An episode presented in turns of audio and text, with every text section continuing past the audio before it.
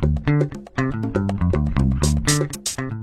里是地图的杨静邦，从一号到现在吧，我的节目就一直都没有更，中间相当于是停更一个十一小长假，还多这么两天。其实中间也想更来的，但是刚开工，各种事情特别忙，然后一忙的话呢，就很难跟得上精力啊，各方面。可能我自嘲一下，到晚上我自己在这录节目的时候，听一遍，录第二次、录第三次的时候，就能把自己给催眠了。你们能想？想到一个蓬头垢面的一个女的，然后天天坐在电脑跟前儿，然后守着一个话筒，然后自己在那儿嘚啵嘚嘚啵到最后呢，自己在那儿呼呼呼睡着了嘛，没准还得打个呼噜什么的。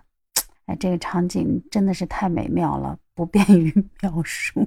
你要说这个十一长假的话，好多人说了，我们去哪哪哪玩了，或者说我十一长假去跟朋友聚会了，再或者说我。宅在家里享受了一个电影视听的这个体验，十一长假算是过去了。有人呢又在那儿盘算，说是明年的中秋连着国庆能歇九天。我心想，省省吧啊，今年的还没过明白呢，然后你都盘算明年的。这两天的大风降温，像今天的话，北京是刮了一天的风，天气一冷，不知道你们有没有那种感觉，就是天气冷的话，你就不想挪窝。如果你一旦钻到被窝里头或者热乎乎的啊一个地方。啊，让你起来，像我前段时间的话，我还可以坚持早上早起两个小时，然后去做这件事情。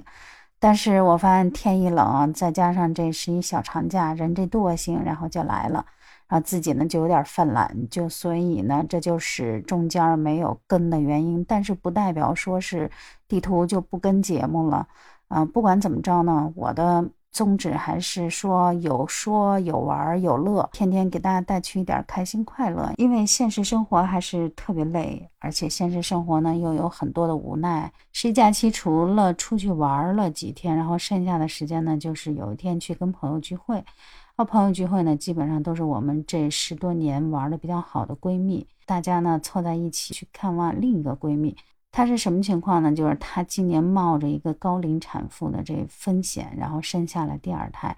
这第二胎生下到现在为止，用她自己的话来讲，因为生的是一个男宝宝啊，所以比较珍贵，她，就想着给这男宝宝然后起什么名字啊，大家就群策群力。那天晚上我们整个的状态就是因为好久没聚会了，大家吃着火锅哎，然后喝着酒，然后其中呢有一个朋友。用我们的话来讲的话，就是饱读诗书，肚里的墨水比较多，他就在那儿给大家想想想想，啊，最后呢，这个名字 也没有定下来，说叫什么，人家说了，都找那个胡同里头的那个算命的师傅都给算了，说是给起了一堆的名字，但是还是不满意，想着再去翻，截止到目前为止呢，这名字还没有下文呢，啊，因为他家宝宝应该是命里缺木缺土。然后想取一个比较好听的姓刘姓的一个名字，用它来讲的话呢，就是不想再起什么特别俗的名字了。像现在，比方说浩然啊、什么杰呀、瑞呀、子啊，这个东西都已经叫的太多了，就想起一个不一样的名字。结果到目前为止的话，我们那几个人讨论了半天，就定了一个刘刘姓。啊，中间说加一个木字，但是木不知道木什么了。一个小伙伴给起一个浏阳河，然后我说你怎么这名字起着这么像酒名呢？就反正是截止到目前为止，这名字还没下文呢。他也在那儿征求大家的意见，说这名字该怎么取。开始他还叫那个名字里边带一“环”字，也是怕小孩长大了给人起名字，因为有个《甄嬛传》嘛，不会叫嬛嬛吧？啊，毕竟是个男孩儿，给人起这么一外号，好像也挺难听的。所以说现在这父母是不是操心操的有点多？像过去。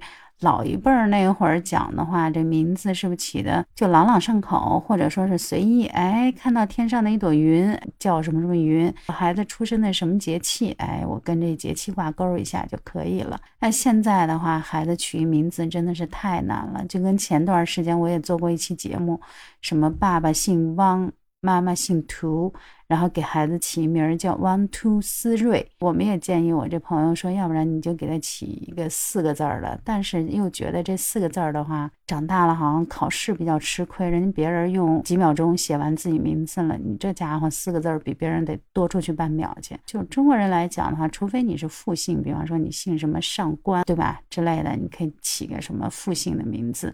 如果不是复姓的话，就爸爸的姓加妈妈的姓儿再起名字，总觉得反正就是怪怪的啊。这个呢，可能就不太推荐了。我身边呢也有一个闺蜜给提个意见，说是因为现在不同的两个字的名字太多了，组成三个字儿加上姓，那你完全还可以归到像过去那个时代似的，比方说起重叠字，哎，就起什么呀冰冰。对吧？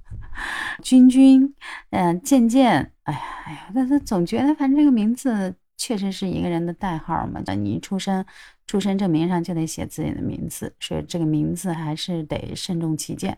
截止到目前为止呢，他已经写了两篇的名字了，然后在群里征求我们的意见，也没个下文。如果您有什么好的建议呢，不妨在评论区告诉我。也给我们一点点小小的意见，然后剩下的一件事情，印象当中比较深的就是去看了一部电影《万里归途》。有兴趣的小伙伴，如果电影还没有下线的话，可以去影院，跟朋友或者自己去看都可以。这个电影整体的观感来讲的话呢。催泪，呃，像在你的那个心脏里边时时刻刻安装了一个起搏器，老有一个情感的爆点，演着演着，然后就出来了。跳出这个电影来讲的话呢，我觉得一个好电影之所以能打动人心，肯定是有它，一个是。电影本身的一个题材，对吧？另外一个就是我们经常讲的一句话，叫“天时地利人和”。你上映的时机，国庆档正是家国情怀要比较浓郁的一个时候，是所谓的一个地利，就是这个疫情。不太明显，或者说各大院线呢还能排片，看电影还是大多数人的一个选择。人和呢，其实我所讲的就是说，一个好电影除了这个导演、制片或者整个团队的协作外，最主要的还就是这个演员演绎。这里边儿，我觉得这演员演的都可圈可点。张译不用说了，拿过影帝的人。另外一个樱桃的表现，然后都是很好的。大家也都知道，截止到目前哈，这个票房已经过九亿了吧？之所以在目前这个大环境这么低迷的情况下，能拿到这么一个优秀的成绩，我觉得就是抓了这三点：一个天时，一个地利，一个人和。还有好多人呢，就说是为了这个电影，还去提前了解了。